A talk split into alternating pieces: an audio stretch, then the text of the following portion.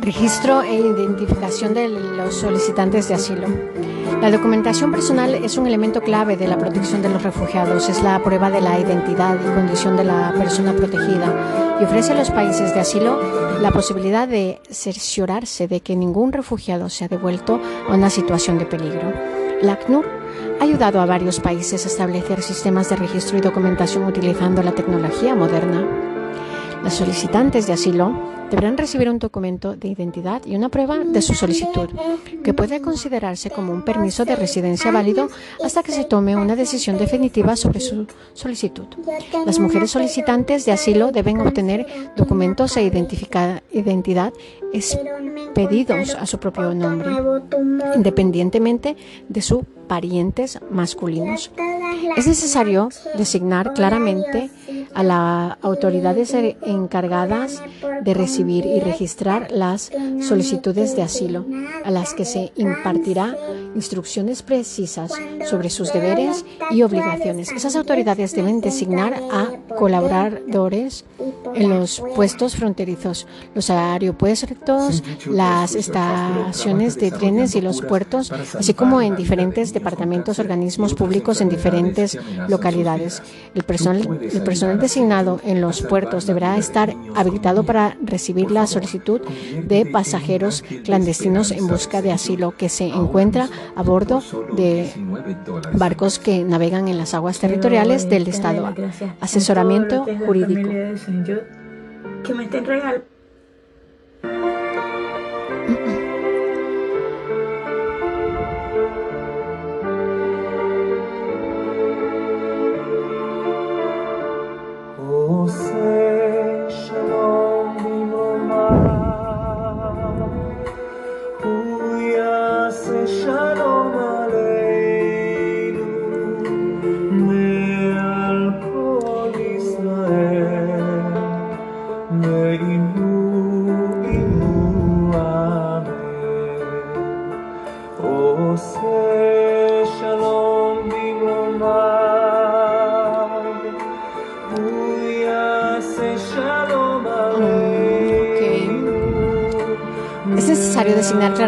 las autoridades encargadas de recibir y registrar las solicitudes de asilo, a las que se impartirá instrucciones precisas sobre sus deberes y obligaciones. Esas autoridades deben designar a colaboradores en los puestos fronterizos, los aeropuertos, las estaciones de trenes y los puertos, así como diferentes departamentos, organización, organismos públicos en diferentes localidades. El personal designado en los puertos deberá estar habilitado para recibir las solicitudes de pasajeros clandestinos en busca de asilo que se encuentra a bordo de barcos que navegan en las aguas territoriales del Estado. Asesoramiento jurídico y representación.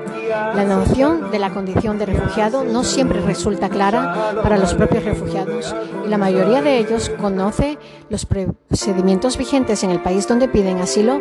Lamentablemente muchos refugiados confían en los consejos que reciben de personas mal informadas, lo que a menudo complica su caso. Las posibilidades de proporcionar asesoramiento e información sobre el proceso en una forma de que los procedimientos nacionales sean más equitativos y más eficaces. un solicitante de asilo debe recibir un idioma que comprenda asesoramiento e información jurídicos sobre los procedimientos a seguir, así como sobre sus derechos y obligaciones durante el proceso. Las mujeres solicitantes de asilo deben recibir asesoramiento sobre sus derechos, incluido el derecho de prestar una solicitud individual, incluso si están acompañadas por miembros de su familia.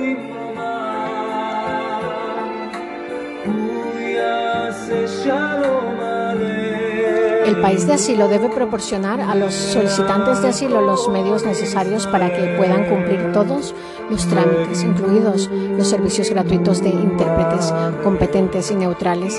Sería necesario poner a disposición de las mujeres solicitantes de asilo a intérpretes, mujeres con el fin de reducir las barreras culturales, relaciones con el sexo.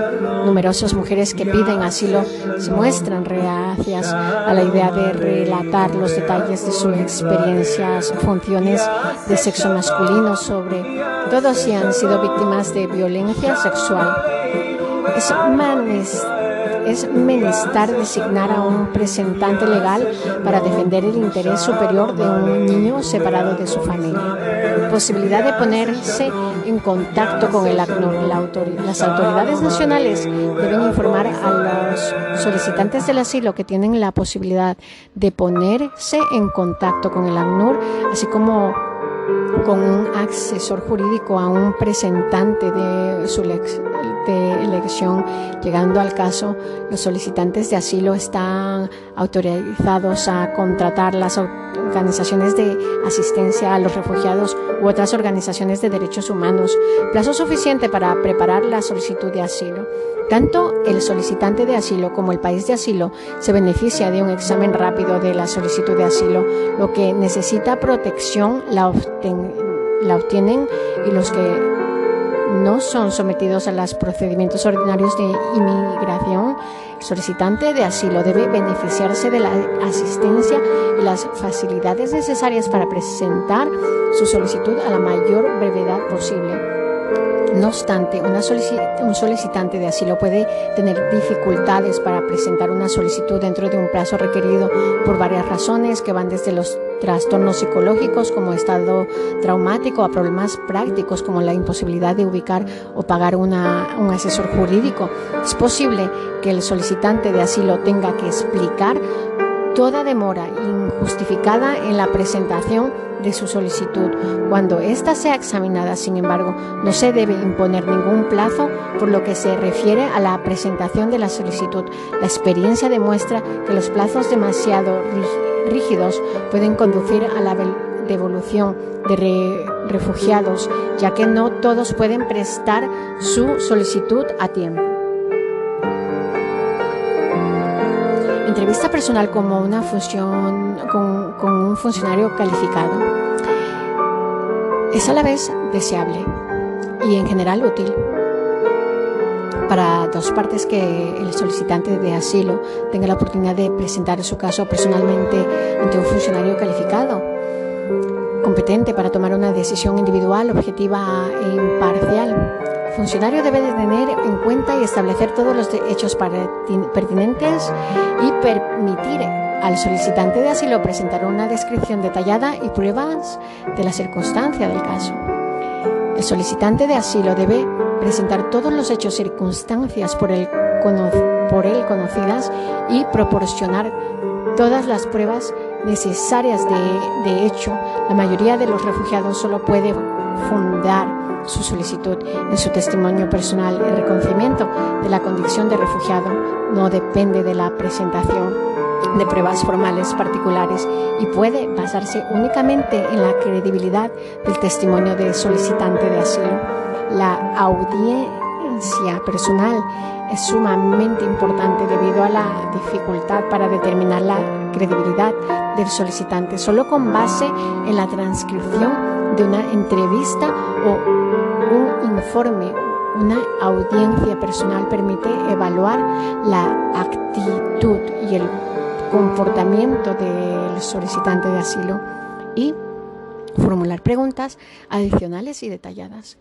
Se debe ofrecer a la asistencia gratuita de intérpretes calificados. Es conveniente poner a disposición examinadores e intérpretes mujeres en el caso de solicitudes de solicitantes mujeres, ya que éstas pueden mostrarse avergonzadas y sentirse deshonradas ante la idea de discutir los detalles de su solicitud con funcionarios de sexo masculino, sobre todo si han sido víctimas de violencia sexual. habrá que tomar medidas especiales en favor de los menores no acompañados de conformidad con el principio de interés superior del niño, enunciando a la Convención sobre los Derechos del Niño. La decisión sería necesario designar una autoridad, preferiblemente una autoridad central, para tomar en primera instancia una decisión sobre la solicitud de asilo.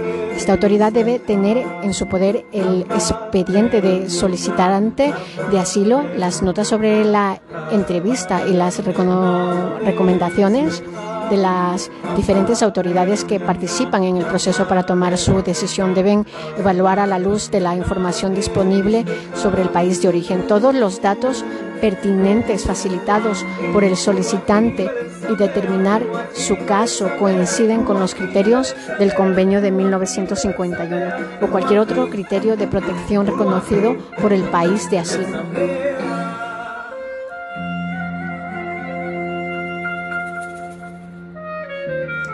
En el caso de un menor no acompañado, la decisión de, se debe fundar en el interés superior, en el interés superior del niño. El resultado de la decisión debe comunicarse al solicitar por escrito apelación.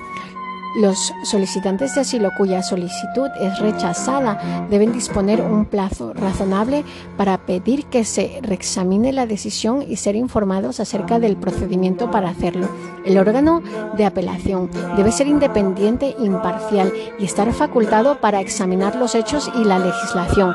Debe de diferenciarse del órgano que rechazó la solicitud o por lo menos estar integrado por menos por personas diferentes de las que componen la autoridad que toma la decisión inicial. El solicitante debe estar autorizado a permanecer en el país mientras se tramita la apelación ante una autoridad administrativa o judicial superior. Sensación de la condición de refugio.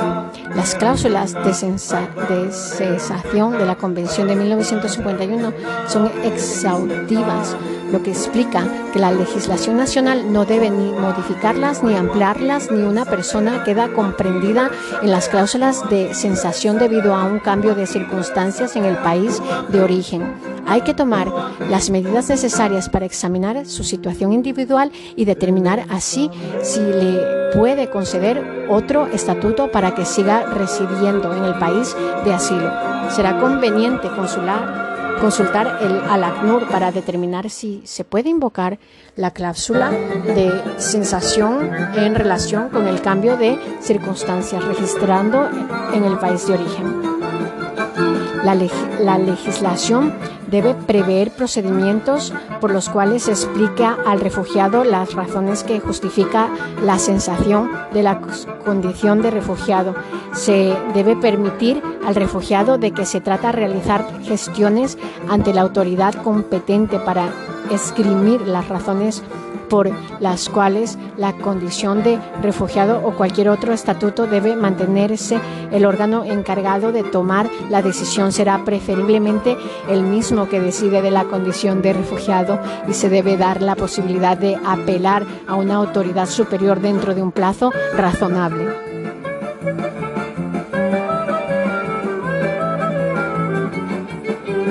Revocación de la condición de refugiado.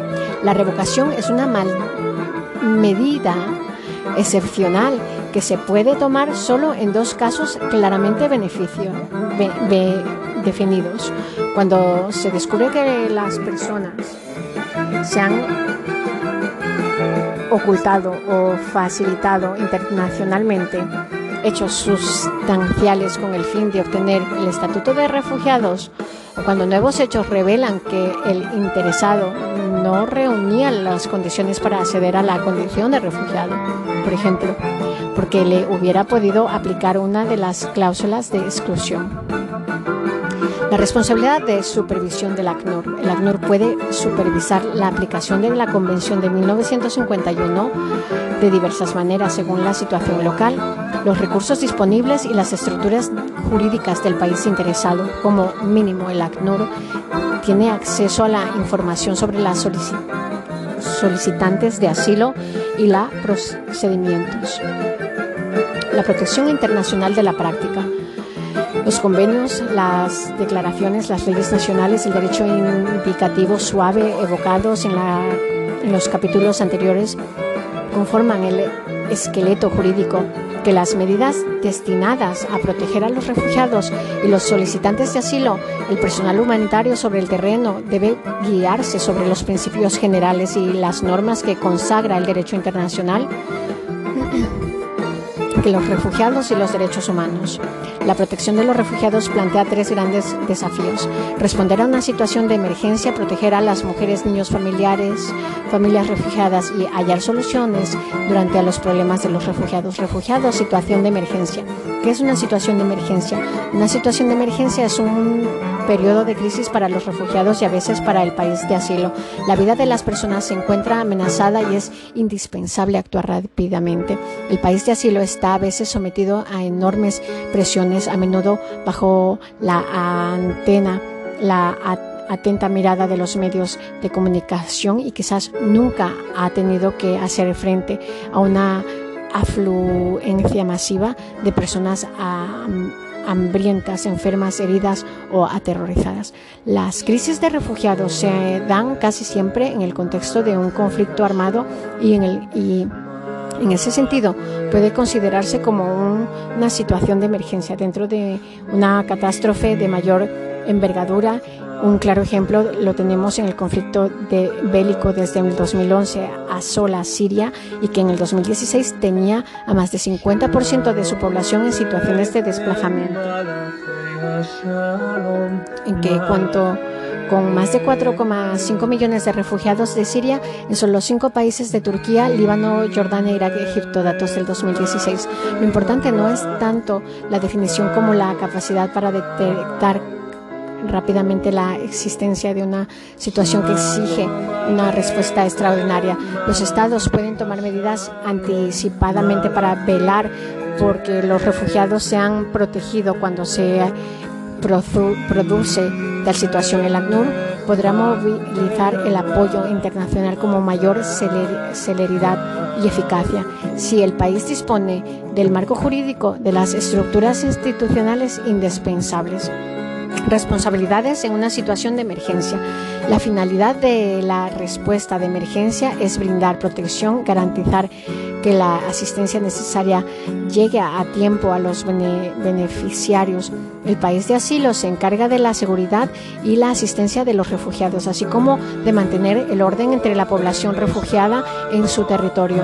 Los gobiernos suelen recurrir a la comunidad internacional para que los ayude a asumir parte de la carga financiera. El ACNUR presta asistencia a los refugiados a petición de los gobiernos. El ACNUR tiene en general la responsabilidad de coordinar la respuesta del sistema de las Naciones Unidas en estrecha colaboración con el Programa Mundial de Alimentos, el UNICEF, el PNUD y otras entidades. Las ONG desempeñan un papel preponderante en la asistencia a los refugiados en situación de emergencia. El país de asilo, el ACNUR y las diversas ONG implicadas conciertan acuerdos para compartir las responsabilidades. Los acuerdos bien concebidos evitan la duplicación de los esfuerzos y colman las deficiencias en materia de asistencia. Protección en situaciones de emergencia. Cuando las personas huyen de una guerra, definición de refugiado, aunque en África, en algunos estados latinoamericanos, de las personas se huyen a un conflicto armado son considerados como refugiados en virtud de la Convención de la OUA y la Declaración de la de Cartagena, respectivamente, las personas que en otras partes del mundo huyen de un conflicto armado son refugiados amparados por el mandato del ACNUR. Sin embargo, en los países fuera de África y América Latina puede haber un vacío entre la protección que brinda los estados conforme a la Convención de 1951, que exige que una persona tenga un temor fundado de persecución relacionado con uno de los cinco motivos enunciados en la Convención y la protección garantizada por el ACNUR en virtud de su mandato más amplio. Este vacío jurídico puede plantear no pocos problemas de orden práctico a las víctimas de un conflicto armado. Relación entre conflictos y persecución. Conflicto y persecución puede ir aparejados. De hecho, la guerra puede ser el método que utiliza el agente de persecución para ejercer una represión o eliminar a ciertos grupos. En los más de los casos, las personas que escapan de un conflicto armado corresponden a los grupos definidos a la Convención de 1951. Esto significa que además de estar confrontadas con una guerra, temen una razón de ser perseguidas por motivos de raza, religión, nacionalidad, pertenencia a cierto grupo social u opiniones políticas, las personas que huyeron de la limpieza étnica en Yugoslavia o del genocidio de Ruanda, por ejemplo, intentaban escapar de una persecución fundada en uno de los motivos enunciados en la Convención. El medio de persecución utilizada era la propia guerra.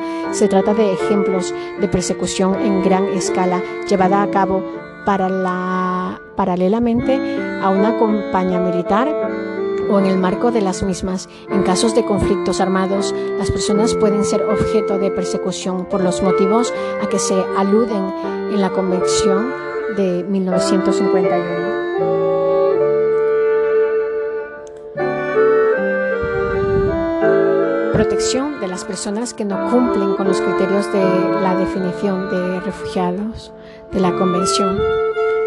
Los que huyen de un conflicto armado no siempre son reconocidos como refugiados en los países de asilo, que no aplican la definición más amplia de refugiado consagrado en la Convención de la OUA y la Declaración de Cartagena. No obstante, en la práctica se reconoce que toda persona que huye de una guerra no puede ser devuelta a su país de origen. La mayoría de los estados le otorgan algún tipo de permiso para permanecer en el territorio en aplicación de la legislación nacional o de una decisión administrativa. Los legislativos de los países que son adoptados, la definición ampliada de refugiado puede considerar la inclusión en su legislación nacional de disposiciones en favor de las personas que no satisfacen los criterios de la definición de la Convención de 1951, pero que igualmente necesitan protección. Determinación colectiva. Es una situación de emergencia, es prioritario garantizar protección a los refugiados cuando las personas huyen masivamente de un conflicto armado. o de otras violaciones masivas de Derechos Humanos. No es práctico ni necesario examinar las solicitudes individuales del Estatuto de Refugiado. Muy a menudo, el ACNUR y los Estados conceden colectivamente la condición de refugiado al grupo basándose en el conocimiento objetivo que tiene de la situación en el país de origen. Cada miembro del grupo es prima facie un refugiado salvo prueba en contrario. Relación entre afluencia masiva y asilo, los países que no recurren al reconocimiento prima facie proponen en general una protección temporal gracias a la cual las personas interesadas pueden tener inmediatamente accesos a la seguridad y a la protección de sus derechos fundamentales. La protección temporal es un mecanismo utilizado en situaciones de emergencias, cuando las necesidades de protección son evidentes, pero resulta difícil, si no imposible, evaluarlas con prontitud de manera individual. Puede determinarse apenas se produce un cambio fundamental en las circunstancias que incitaron a las personas a huir. Cuando ese cambio fundamental ocurre, el país de asilo puede suponer que ya no hay necesidad de protección y que la gran mayoría de los beneficiarios pueden regresar al país del origen en condiciones de seguridad. Sin embargo, los países de asilo no tienen que olvidar que algunas personas deben beneficiarse aún de protección, incluyendo por razones debidas a persecuciones anteriores. Los estados deberán disponer de un mecanismo, el sistema de determinación de la condición de refugiado, para identificar a las personas que se trata. Exclusión.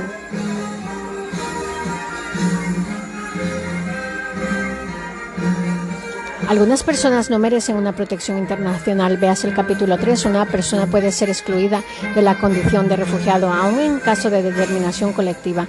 Puede ser difícil para un país de asilo identificar y expulsar a las personas a las que se puede aplicar a una cláusula de exclusión. Es conveniente, pues, que los estados pidan el ACNUR, que los asesores y los asista desde el comienzo de la situación de emergencia con el fin de definir el perfil de la población refugiada y evaluar los recursos disponibles para separar a los refugiados de las personas que no deben beneficiarse de protección. Enfrentando una crisis, refugiados, ¿qué hacer? El Comité Ejecutivo del ACNUR aprobó un conjunto de normas básicas universalmente reconocidas y aplicables en caso de afluencia masiva de refugiados. Velar por que las fronteras permanezcan abiertas para permitir el acceso a la seguridad. Verificar todas las personas tengan acceso a la seguridad estableciendo por adelantado el marco legislativo necesario adoptar la definición más amplia de refugiado, la definición ampliada del término refugiado prevista en la Convención de la OUA. La Declaración de Cartagena, las leyes nacionales de muchos países, sirve de fundamento para la protección en una crisis de refugiados. Prestar protección temporal cuando sea necesario.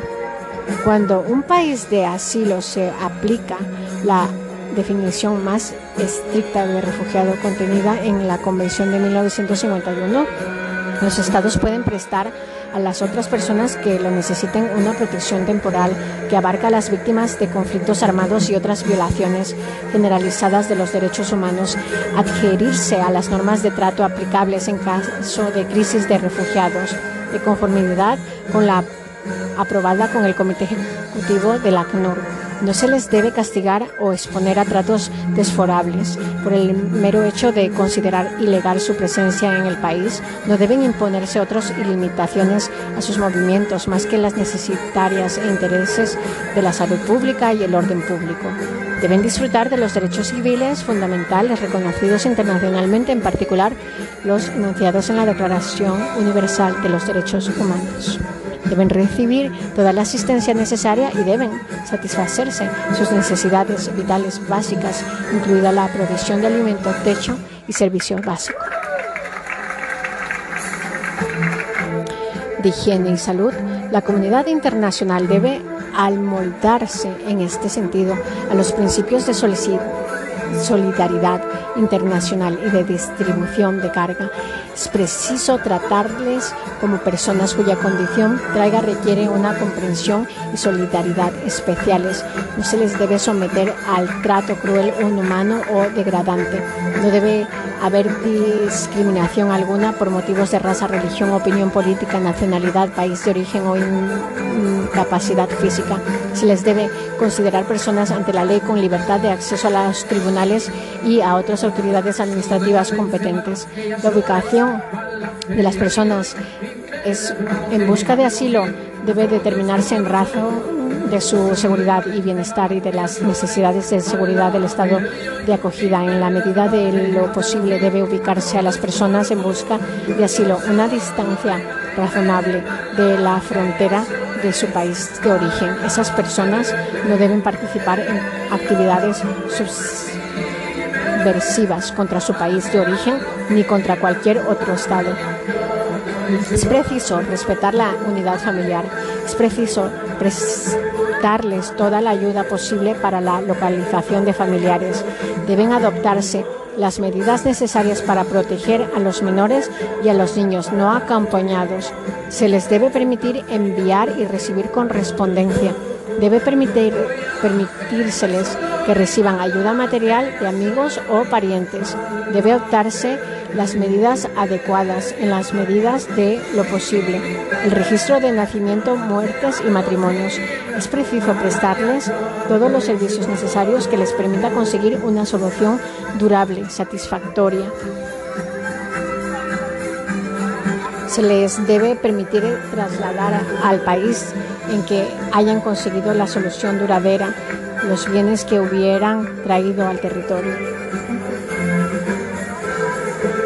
Deben adoptarse todas las medidas posibles para facilitar la repatriación voluntaria, prestar protección a las víctimas a la guerra que no cumple con los criterios de la definición de refugiados en el sentido de la Convención algunas personas que huyen de la guerra no serán reconocidas como refugiados en el sentido de la Convención, aun cuando hayan sido objeto de, una, de un procedimiento individual de determinación de la condición de refugiado, teniendo en cuenta el trauma, los trastornos que han padecido deben beneficiarse de cierto grado de seguridad y estabilidad. No basta tenerse de disolverlas.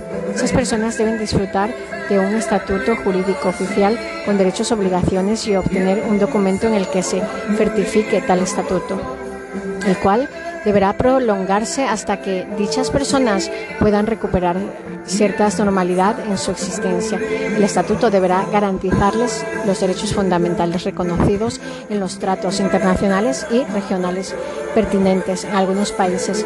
Es posible que las, las disposiciones nacionales o regionales en materia de derechos humanos estipulen normas más elevadas que las enunciadas a continuación. Derechos civiles y políticos, protección contra la devolución y la expulsión prohibición de la discriminación, protección contra la tortura y otros tratos y penas crueles, inhumanos o degradantes, libertad de circulación, acceso a los tribunales. Son importantes también los derechos económicos y sociales comparables a los que es general existen a los países de asilo, en particular el acceso a una vivienda adecuada, la asistencia o el empleo la atención de salud o la educación básica y secundaria. El respeto por la unidad de la familia es primordial. Los países de asilo deben favorecer la reunificación de los familiares cercanos. Cuando más se prolongue la estancia en el país anfitrión, mayor será la necesidad de una reunificación familiar.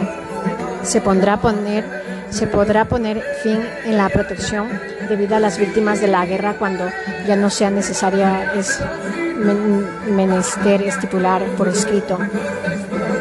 Preferiblemente es la legislación los criterios objetivos para evaluar cuando se puede retirar la protección. Sería conveniente solicitar asesoramiento al ACNUR antes de decidir retirar dicha protección. Pelear a la ayuda internacional y la repartición de las responsabilidades, apoyar a los llamamientos a la solidaridad internacional y repartición de las responsabilidades, dando a conocer las necesidades de refugiados y las contribuciones que su país ha, aportado otorgando el asilo y permitiendo el acceso a las organizaciones humanitarias solicitar a los gobiernos que garanticen la seguridad en los campamentos, el mantenimiento de la seguridad y, del orden público es una responsabilidad que incumbe al país de asilo. En los casos en que se necesite ayuda internacional en el ámbito del gobierno del país del asilo, debe examinar las formas de recibir la necesaria asistencia proteger a las mujeres refugiadas, problemas específicos que afectan a las mujeres refugiadas. Las mujeres representan por lo menos la mitad de cualquier población refugiada. Sus necesidades son muchos aspectos idénticos a las de los hombres, protección contra la devolución o expulsión, respeto de los derechos humanos fundamentales durante el exilio y ayuda para encontrar soluciones duraderas. Sin embargo, las mujeres también tienen necesidades específicas durante su experiencia como refugiadas. En las condiciones generalmente caóticas de una situación de afluencia en gran escala, las mujeres se ven particularmente expuestas a la violación sexual y a otras formas de violencia. Además, a menudo deben hacerse cargo de otros miembros de la familia más vulnerables, como los niños, los ancianos, los con frecuencia están separadas de los miembros varones de su familia que participan en el conflicto o se quedan en el país de origen para ocuparse de los bienes de la familia. En los campamentos, la ruptura de los modelos tradicionales de toma de decisión puede dejar a la mujer al margen de las cuestiones que afectan a su vida diaria y a su seguridad. Por ejemplo, si los hombres en los campamentos, la ruptura de los modelos tradicionales de toma de decisión puede dejar a la mujer al margen. Por ejemplo, si los hombres o cierto grupo de hombres controlan la distribución de la ayuda, las mujeres pueden verse forzadas a intercambiar favores sexuales por comida. Asimismo, están expuestas a la violación sexual de otros refugiados de la población local, de los combatientes que actúan en las cercanías de las fuerzas de policía o de seguridad del país de asilo. Los países que disponen de procedimientos de determinación individual de la condición de refugiado, puede darse que las mujeres acompañadas de, miembros varones de su familia no tengan la oportunidad de presentar su propia solicitud, aun cuando la petición del hombre es rechazada. Resulta a veces más difícil a las mujeres expresarse abiertamente ante, una, ante un examinador o un intérprete de sexo masculino, sobre todo si algunos aspectos de su petición atañen a la violación sexual o cuestiones relacionadas con el honor de la familia. Además de los obstáculos de procedimiento en los sistemas de determinación, algunas disposiciones jurídicas pueden ser obvias por evaluar rigurosamente las solicitudes de, por motivos de género.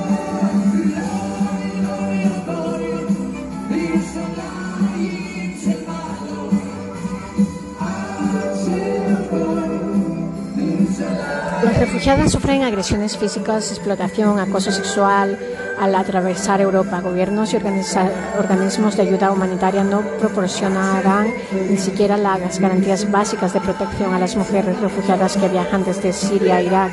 Según nuevas investigaciones llevadas a cabo por Amnistía Internacional, las mujeres y las niñas refugiadas sufren violencia, agresiones, explotación y acoso sexual en todas las etapas de su viaje, también en territorio europeo.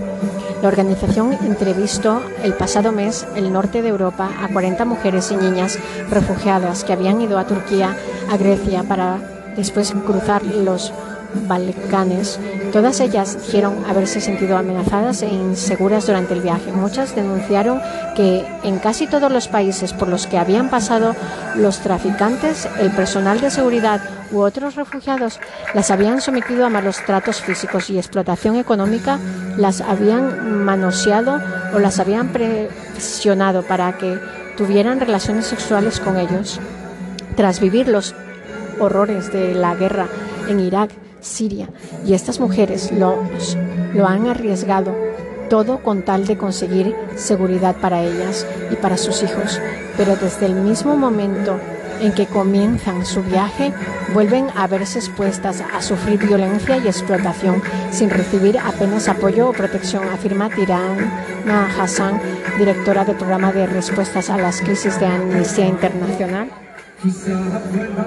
Las mujeres y las niñas que viajan solas y las que lo hacen solo, acompañadas por sus hijos, se, habían sentido especialmente amenazadas en las zonas de tránsito y los campamentos de Hungría, Croacia y Grecia, donde se habían visto obligadas a dormir junto a cientos de hombres refugiados.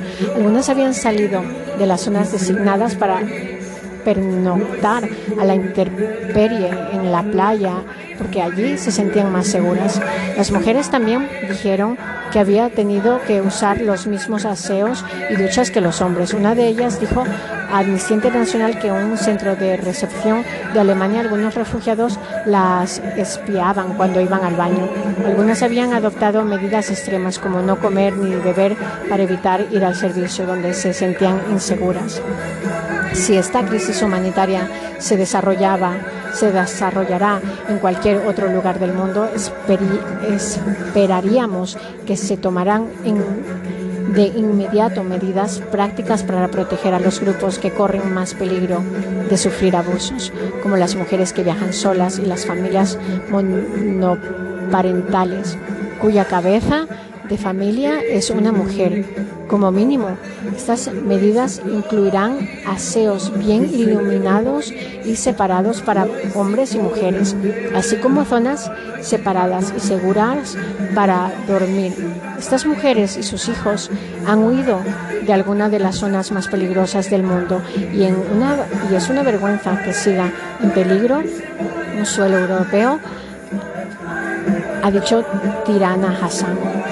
Aunque los gobiernos y quienes proporcionan servicios a los refugiados han empezado a tomar medidas para ayudarlos, deben intensificar sus esfuerzos.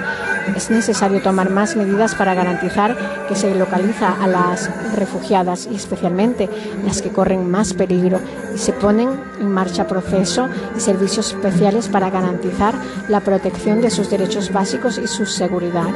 Los investigadores de Amnistía Internacional entrevistaron a siete mujeres embarazadas que hablaron de falta de comida y de atención médica básica y también denunciaron que habían sufrido empujones y aplastamientos en las fronteras y los puntos de tránsito del viaje. Una mujer sería que estaba embarazada y amamantaba a su hija menor. Cuando realizó el viaje con su marido, afirmó que en los campamentos de Grecia no lograba dormir sabiendo que estaba rodeada de hombres. También contó que había pasado varios días sin comer. Una docena de las mujeres entrevistadas dijeron que en los campamentos de tránsito europeos les habían tocado, acariciado o mirado lascivamente una mujer iraquí de 22 años dijo a Amnistía Internacional que cuando estaba en Alemania un guardia de seguridad uniformado le había ofrecido ropa a cambio de estar solas con él. Para empezar, nadie debería tener que hacer estos peligrosos viajes. La mejor forma de evitar los abusos y la explotación a manos de los traficantes de personas es que los gobiernos europeos permitan que las rutas sean seguras y legales desde el, comienzo. Es completamente inaceptable que la travesía por Europa exponga a quienes no tienen elección a más humillaciones, incertidumbres e inseguridades, ha dicho Disan Hassan. Otros testimonios, explotación sexual a manos de los traficantes. Los traficantes de personas eligen a las mujeres que viajan solas sabiendo que son más vulnerables cuando no tienen recursos económicos para pagar su viaje. A menudo intentan coaccionarlas para que tengan relaciones sexuales con ellos. A menudo tres mujeres dijeron que los traficantes y quienes colaboran con ellas las acosarán a ellas o a otras mujeres y les ofrecieron reducciones de precio en el viaje o en los tiempos de espera para embarcar y cruzar el Mediterráneo o cambiar de sexo. Hala, una mujer de 23 años, natural de Alepo, dijo Amnistía Internacional en un hotel de Turquía, uno de los hombres que trabajaba en el traficante con el traficante, un sirio, me dijo que si me acostaba con él no pagaría o pagaría menos. Por supuesto, me negué, era algo repugnante. Lo mismo nos pasó a todas en Jordania. Una amiga me vino con que vino conmigo desde Siria, se quedó sin dinero en Turquía y el ayudante del traficante le ofreció que se acostara con él a cambio de una plaza en la embarcación. Ella se negó, claro, y no pudo salir de Turquía, en donde sigue. Natla, una mujer siria de 20 años, dijo a Amnistía Internacional, el traficante me acosaba, intentó tocarme varias veces. Cuando estaba mi primo, no se acercaba. Yo estaba muerta de miedo sobre todo porque habíamos oído historias por el camino de mujeres que no tenían dinero para pagar a los traficantes y les daban la opción de acostarse con ellos a cambio de un descuento en el precio.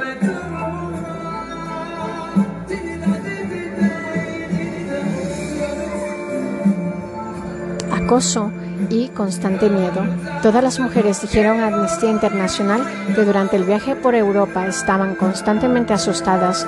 Las que viajaban solas no solo estaban en el punto de mira de los traficantes, sino que se sentían físicamente amenazadas cuando tenían que dormir en centros con cientos de hombres que no tenían pareja.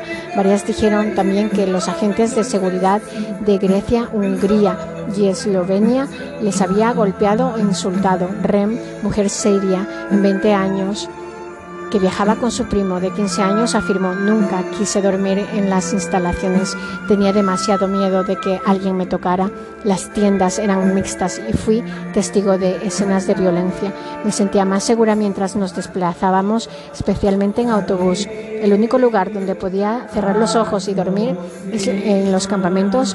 Hay muchas posibilidades de que te toquen y las mujeres realmente no pueden quejarse porque además no quieren causar problemas que perturben en el viaje, violencia a manos de la policía y condiciones en los campamentos de tránsito. Las mujeres y las niñas denunciaron que varios campamentos estaban muy sucios, habían escasez de comida y las embarazadas en concreto recibían poco o ninguna ayuda. También dijeron que los aseos solían ser muy precarios y que sentían inseguras pues se sentían inseguras pues en ocasiones las instalaciones sanitarias no estaban separadas por sexo, por ejemplo, al menos en dos casos las mujeres habían sido espiadas por los hombres del centro cuando iban a los baños. Algunas mujeres habían sufrido también la violencia directa de otros refugiados y de policía, especialmente al aumentar las tensiones en condiciones de hacinamiento e intervenir las fuerzas de seguridad. Rania, embarazada siria de 19 años, habló a Amnistía Internacional sobre su experiencia en Hungría. En Hungría. La policía nos, nos trasladó entonces a otro lugar, aún peor. Estaba lleno de jaulas y no corría el aire. Allí nos encerraron y nos tuvieron dos días. Nos daban de comer dos veces al día. Los aseos er, eran peores que en los otros campamentos. No tenía la sensación de que los mantenían así para hacernos sufrir. En nuestro segundo día allí, la policía golpeó a una mujer siria de Alepo porque suplicó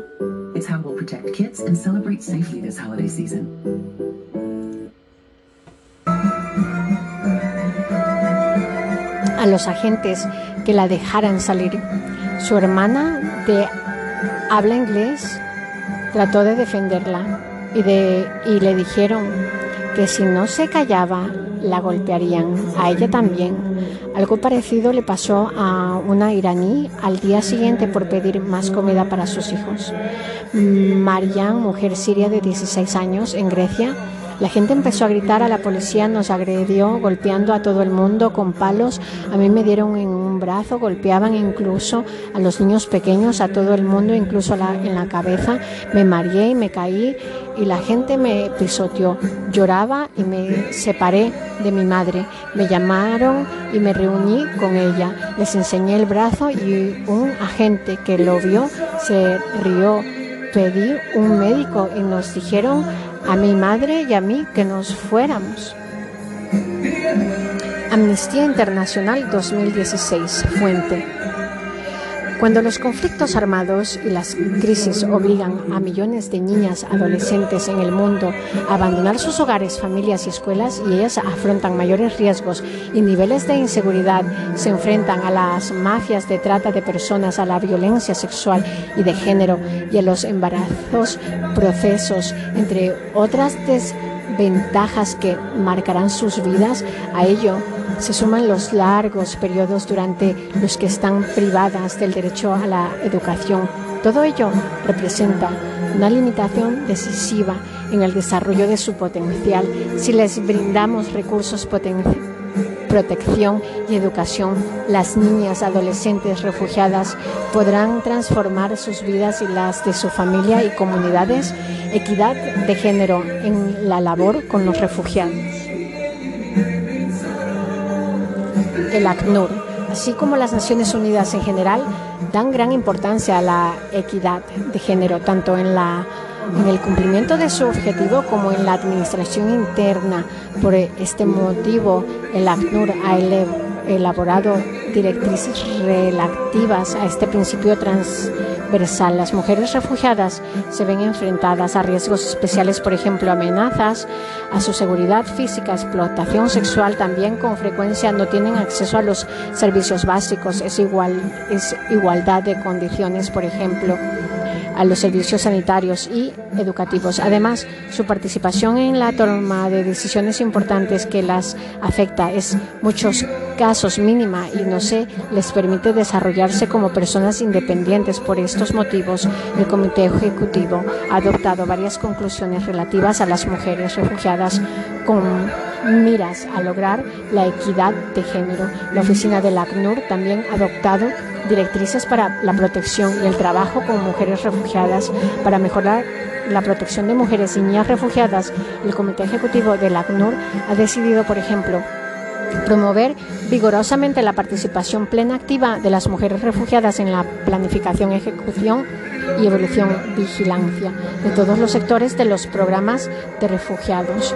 Aumentar la representación de personal femenino adecuadamente capacitado en todos los niveles de las organizaciones y entidades que trabajan en los programas de refugiados y asegurar el acceso directo de las mujeres refugiadas a ese personal. Proporcionar cuando sea necesario entrevistadoras, mujeres capacitadas en los procedimientos para determinar la condición del refugiado y asegurar el acceso adecuado de las mujeres solicitantes de asilo a esos procedimientos, incluso cuando están acompañadas por miembros masculinos de la familia.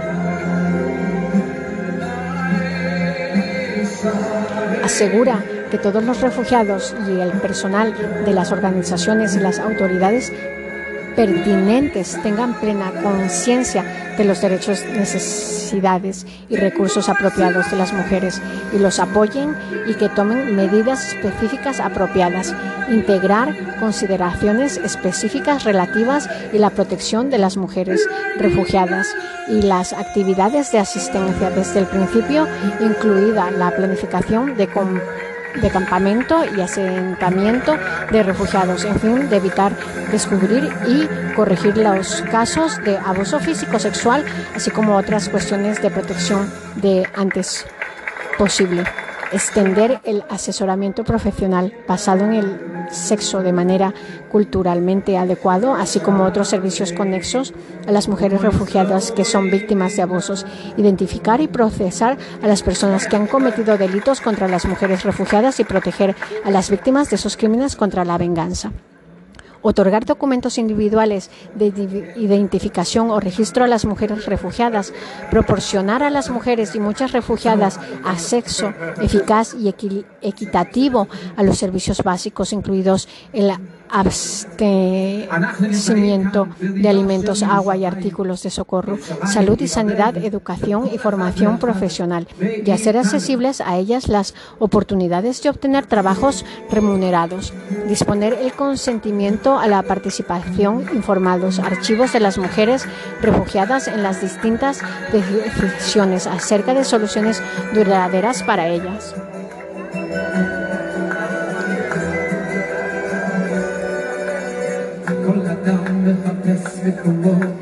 Asegura que los programas de reasentamiento tengan disposiciones especiales para las mujeres refugiadas que corren riesgo. En cuanto a las mujeres refugiadas y a la equidad de género, también hay que tener presente los instrumentos de derechos humanos que desarrollan los derechos de la mujer, tanto a nivel universal como regional, en tiempos de guerra o conflicto, procede referirse además de las convenciones relativas al derecho internacional humanitario y a la Declaración sobre la protección de la mujer y el niño, estados de emergencia o de conflicto armado, persecución por motivos de género.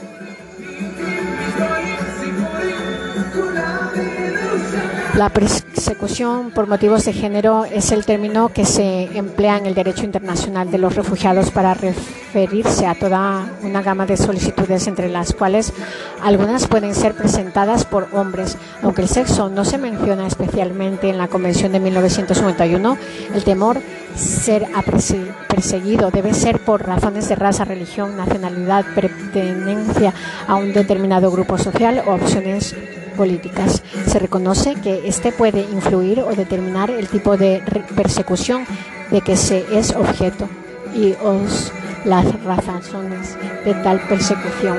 Las peticiones por motivo de género abarcan generalmente actos de violencia sexual, violencia familiar, planificación familiar obligatoria, mutilación genital femenina, castigo por transgresión de costumbres sociales y homosexualidad. Estas solicitudes pueden ser muy distintas entre sí, puesto que mezclan formas de persecución con motivos de persecución. Sin embargo, lo que es común entre ellas es el hecho de que el género es un factor relevante en la determinación de las solicitudes. Este marco conceptual permite entender que la persecución no es necesario solamente causado por el sexo de la víctima como factor último, sino por la ideología del que persigue, la cual determina que se debe perseguir a las personas cuando no cumplen con el papel que se les atribuye según el género. Por ejemplo, generalmente las mujeres que temen persecución por haber transgredido costumbres sociales no son perseguidas por ser mujeres, son perseguidas por ser porque se niegan a ser mujeres decentes.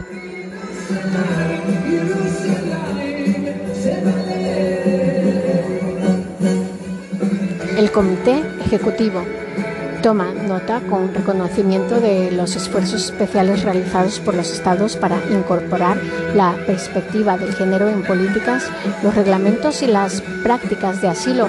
Alienta a los estados, el ACNUR y a otras partes interesadas a promover una mayor aceptación de la idea de que la persecución puede guardar relación con el género o practicar mediante la violación sexual y a incluir esta idea entre sus criterios de protección. Alienta a sí mismo el ACNUR y a otros partes, partes interesados a elaborar, promover y aplicar directrices, códigos de conducta y programas de formación sobre las cuestiones de los refugiados relacionadas en el género, a fin de apoyar la asimilación de la perspectiva del género, conseguir que se rinda más cuenta la aplicación de la política relativa al género. Así pues, conclusión número 87, 1999 del Comité Ejecutivo del ACNUR. Sí, pues la definición del refugiado contenida en la Convención de 1951 debe interpretarse de atención al género, de mismo modo en que la información del país de origen del solicitante es sumamente importante para determinar las solicitudes de asilo típicas. También es primordial comprender bien los papeles definidos socialmente en el país de origen para interpretar adecuadamente la definición de refugiado. Varias instituciones internacionales, entre ellas el ACNUR, ha suscrito esta forma de proceder.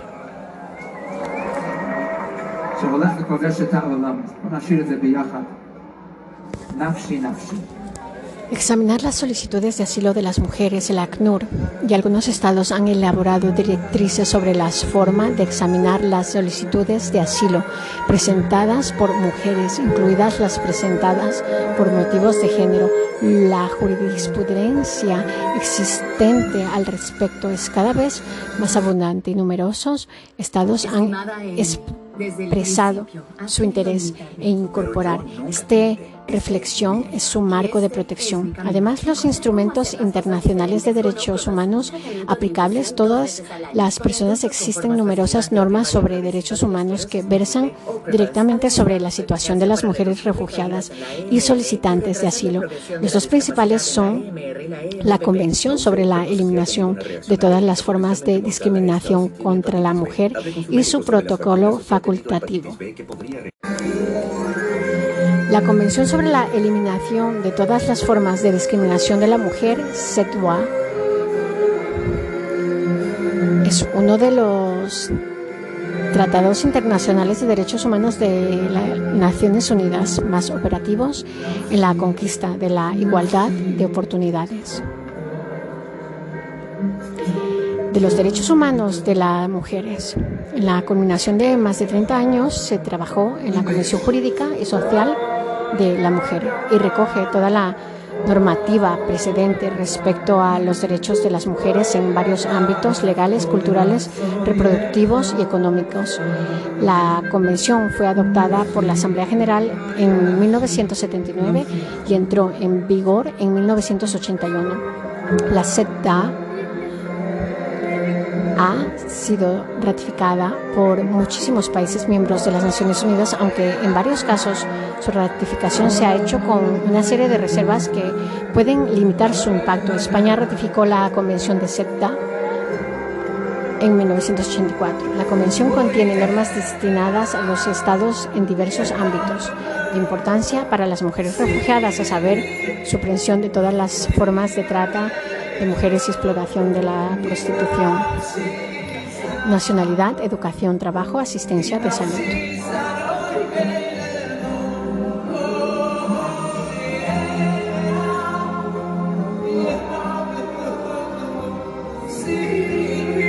Problemas específicos de la mujer en las zonas rurales, igualdad entre la ley, todas las cuestiones vinculadas con el matrimonio y las relaciones familiares.